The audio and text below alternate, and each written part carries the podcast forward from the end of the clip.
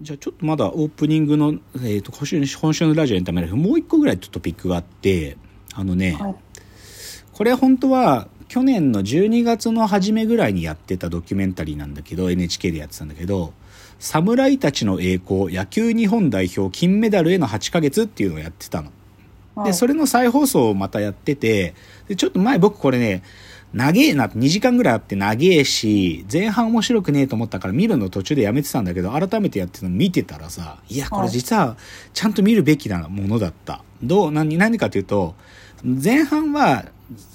代表チームに誰を選ぶかっつって、その首首脳陣っていうか監督とかコーチがいろいろ会議してるだけなのよ。なんだけど、いざ選手が集まって大会が始まってからのところが面白くてさ、どう面白いかというと、やっぱりトッププレイヤーたち、本当に日本のトッププレイヤーたちがいる、集まるからさ、お互いの力認め合ってんのよ。なんつうか。こいつはすげえ、え、あんたもすごいんだけどっていう選手も、こいつはすごい、最高ですよとか、こんなにいい選手たちの中に選ばれて嬉しいとかね。そういうこと言い合ってるとこかっけえなと思って、うんすごい良かった。でもなんか見てて一つやっぱ特徴だなと思うのは、特に外野を守る選手たちは体が強い選手ね。なんか身体能力が圧倒的に高い。柳田とか鈴木誠也とか、オリックスの吉田正尚みたいな。あ、もうあいつら筋肉マンだからムキムキだから、そういう選手はやっぱり、まあ今トレンドなんだなっての、特に外野守る選手とかあるし、うんあと、やっぱり、まあ、ピッチャーで言えば山本忍がエースだったけど、やっぱりカープ、あの、広島のルーキー2人もいい選手だなっていうのがよくわかる。で、あとね、まあ、やっぱり日本の今のキャプテンっていうのは巨人の坂本なんだなっていうのもわかるし、あと、ヤクルトの村上っていう選手がいるんだけど、21歳の選手なんだけど、はいこいつが若い、こ若いんだけど、ムードメーカーなのよ、すごくね。そういうのとかもわかるのはすげえいいなと思ったね。なんか、ちょっと、これね、見れる人見た方がいいですよ、なんか。久しぶりに、まあ正直ね、オリンピックの野球なんて出場国も少ないから、で、しかもメジャーリーガーとか出てこないからさ、あそんなになんていうか、全国が本気ってわけじゃないんだけどさ、でも、正直、つ次のワールドベースボールクラシックでメジャーリーガーがマジで出てくる時とかに、本当にこのチームでやれるのかっていうのは見てみたいなって思うぐらいちょっと面白いやつだった。というのを踏まえて、じゃあ冒頭最後今日の格言。今日の格言。鈴木選手、鈴鈴木誠也選手がメジャーに行けますようにと。でね、これちょっとかわいそうなんだよ。鈴木誠也が今年メジャーやっといけるのに、今メジャーリーグ、労使交渉でね、選手と、選手会と球団との間の交渉でね、すっげえ今止まってんの。いろんな移籍の話とか。12月とかから、もう移籍の話とかね、もう全然交渉ストップしてて、このままじゃ鈴木誠也アメリカ行けないよ、こんな話に巻き込まれて。もうすぐキャンプも始まっちゃうしね。だからちょっと、そうだ、ちょっと困ってるね。もう鈴木誠也かわいそうう。んっていうのはちょっと気になるところなんですが、まあ野球の話ということで。ではコーナー参りましょう。ロフトプラスワンへの道。このコーナーはサブカルリテラシー、サブカル知識の低い株式会社私は社員に竹之内がサブカル魂を注入し、いつの日かロフトロフトプラスワンでのイベントに呼ばれる存在にまで自分たちを高めていこうという意識向上コーナーです。では今日のテーマ発表します。今日のテーマ。ロードバイクに乗ってから見る弱虫ペダルと映画イカロス。もう、もう年始めにも言った通り私、自転車に大ハマりしてますので、本当に。もう、この前のあの、成人式も含んだあの3連休も、はい本当に朝5時半とか6時に家出て、で、ちょっと3、40キロ走って、で、あの、スサウナ施設みたいなところに寄って帰ってきて、まあ朝10時ぐらいには戻ってくるんだけど、でももうこれもうハマってるマジで。はずいくらいハマってるよ。で、なんで、で、そのでも乗るようになってみて、実ははいいろいろ分かったことがある。なんか。でそれは自転車が面白いよっていうことじゃなくて、どっちかというと、自転車が出てくる作品を、今まで僕は、ん？って思うとことがあったんだけど、あ、うんそういうことかなっていうのがちょっと分かる部分が増えたので、なのでちょっとその視点を踏まえて、ちょっと自転車が出てくる作品2つ。で完全にすごいこう明るく見れるものと、どっちかというと暗淡たる気持ちになる2つの作品があって、それをちょっと1個ずつ紹介したいと。はい。ので、一つ目です。まず、弱虫ペダルですね。うんうん知ってます？弱虫ペダルって。名前あ、名前聞いたことある。うんうん。まあ、これはね、僕も、まあ、もともとは渡辺渡先生が書いてて、これはね、よく言われるのは、少年ジャンプが逃してしまった才能ってよく言われるのよ。本本当はこのそう、この漫画は、本当はジャンプで連載されるようなくらいのジャンプっぽい漫画なの。なんだけど、渡辺渡先生は初期の頃ジャンプに、集英社にいろいろ持ち込みしてたけど、集英社でずっと跳ねつけられてて、で、講談社に移籍したりして、最終的には秋田書店のチャンピオンに連載したの。そしたらブレイクしたのね。だからジャンプが逃した才能なんだけどで、その渡辺渡先生が自転車競技、だからロードレースを題材にしたスポーツ漫画。ではい2008年から連載してて、もう75巻出てんだよ。すいごいよね、やっぱりね。な今まででね、2500万部以上売れてるっていうから、まあだからヒット漫画ですよね。で、弱虫ペダルっていう、まあそのタイトルの由来は、この渡辺先生が、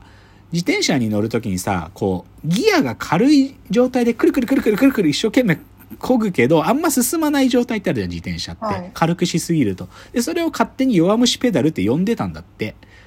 で、で、たまたまそのさ、新しい作品つく、編集者と相談してるときに、なんか、最近ハマってるものないかって編集者に聞かれて、ロードバイク買ったばっかりだったから、自転車って答えたら、それ漫画にしようって話になったんだって。で、それでタイトルをその弱虫ペダルっていうのをつけたっていう、そういう、なんか成り立ちらしいんだよ。はいで、でまず重要な最初のトピックは、でもこの弱虫ペダルって、今、誰に支持されてる作品かっていうのを、最初に言うと、不女子の方たちなんですよ。で、もう、ぶっちゃけちゃえば、弱虫ペダルっつうのはね、2.5次元ミュージカルの代表作なの。あうん。もう YouTube とかでも、あの、弱虫ペダルぶ舞台で見ると、もういろんな、それこそ若手イケメン俳優たちが、それぞれの弱虫ペダルのちょストーリーで演劇やってる動画で死ぬほどありますよ。あで、それかなりバカバカしいの。ばどうバカバカしいかというと、自転車乗る芝居だけどさ、はいその舞台に自転車持ってけないじゃん。はいで、どうやってるかっていうと、あの自転車のバー、こう、ハハンドルのバーのとこだけはい取り出したやつを持って、こうやってなんか自転車を漕いでるような、なんか、あ足踏みしてるのよ。それで、自転車漕いでる芝居をそうやってやりながら、でもミュージカルだから歌歌ったりするのよ、それで。それがね、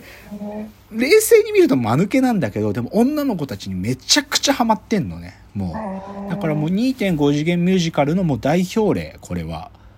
で、なんでそういうものが作れたかっていうのをちょっとその、弱虫ペダルのあらすじがん簡単に言うと、なんとなくその感じわかるんだけど、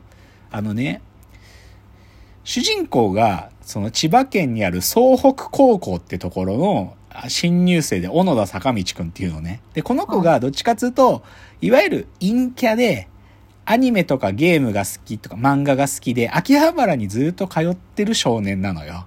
で、オタクだったから友達なんかずっとできなかった。でも高校に入ったらアニメ漫画研究部に入ったら友達できるかもと思って高校入ってくるの。なんだけど、アニメ漫画研はもう部員が少なくて全然やってなかったわけよ、もう。で、それで自分でじゃあ部員を集めようとするんだけど全然来た来てくれる人もいないと。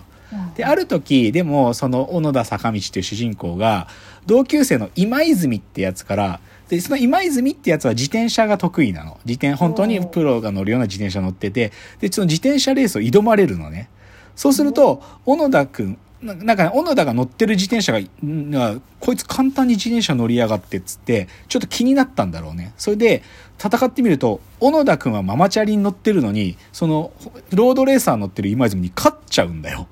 しかも超20%以上の勾配の激坂っていうんだけど、坂を、なんか鼻歌歌いながらフーフーって腕持ってくわけ。で、で、それで勝負に小野田が勝ってね、その勝負の、なんていうか理由が、僕が勝ったらアニメ犬に入ってくれるかっていう相談だったわけ。なんで、でも最後が、でも最後のラストのところでは負けちゃって、で、それで今泉に自転車部入ろうって誘われるんで逆に。で、そうすると、で、自転車部入ってみると、自転車が面白いってことに気づいていくわけ。で、しかも自分はね、実は、小野田くんっつうのは、実はなんでそんな自転車焦げるかっつうと、千葉から毎週末秋葉原まで自転車で行ってたやつなんだよ。だから自転車を漕ぐ習慣がついてて、しかも知らず知らずのうちに上り坂とかも登ってたから、いわゆるクライマーってやつだね。自転車でいう、クライマーの基礎的な能力を全部備えているすごいやつだったわけ。で、自転車部入って、先輩の牧島さんっていうクライマーの先輩からも指導を受けて、才能が開花していくっていう、そういう話なのよ。なんか、いかにもでしょ？いかにも陰キャなやつが自転車部入って才能が開花していくみたいな。あいかにもなのよ。でもこれがさ、で僕は漫画の時点では全く、しかもその時2.5次元とかも始まってて、うん正直舐めてたの。ばバカバカしい漫画じゃない？と思って舐めてたチャンピオンだし。けどさ、これがアニメが2013ぐらいから始まるのね。はい。で、2013に第1期があって、2015第2期。まあ、いで、17、18で第4期までまああるんだけど、これ見て僕ドハマりしてね。なんか、バカな話、バカバカしいんだよ。本当になんか、ありえないこととか山ほど起こる。さて、あ高校のスポーツ競技なのに結構ありえないこととか起こるのよ。でなんか、こう表現とかもなんか間抜けなこととかあるのに、けどね、ハマってっちゃったの僕はこれ見てた時。で、ハマってったいくつかの理由たくさんあるんだけど、オープニングテーマがかっこよかったのよね。なんか。へなんかその自転車を漕ぐ、なんかその疾走感っていうのが、なんかすごいうまく乗っかってるえオープニングで特に僕第1期にやってたリクライムって音楽と、その第1期の後半でやってた弱虫な炎っていうこの2曲、め、もうね、その当時めちゃくちゃなんか刺激受けて、僕自転車でさ、その当時会社の駅まで通勤してる時とか、めっちゃ音楽聴きながらチャリ もう爆走してたの。それぐらい影響受けてたの。でも、それぐらいでもね、僕アニメでドハマりしたのがこの弱虫ペダルで、ちょっとじゃあ次、あの、もうちょいこの話しますね。次です。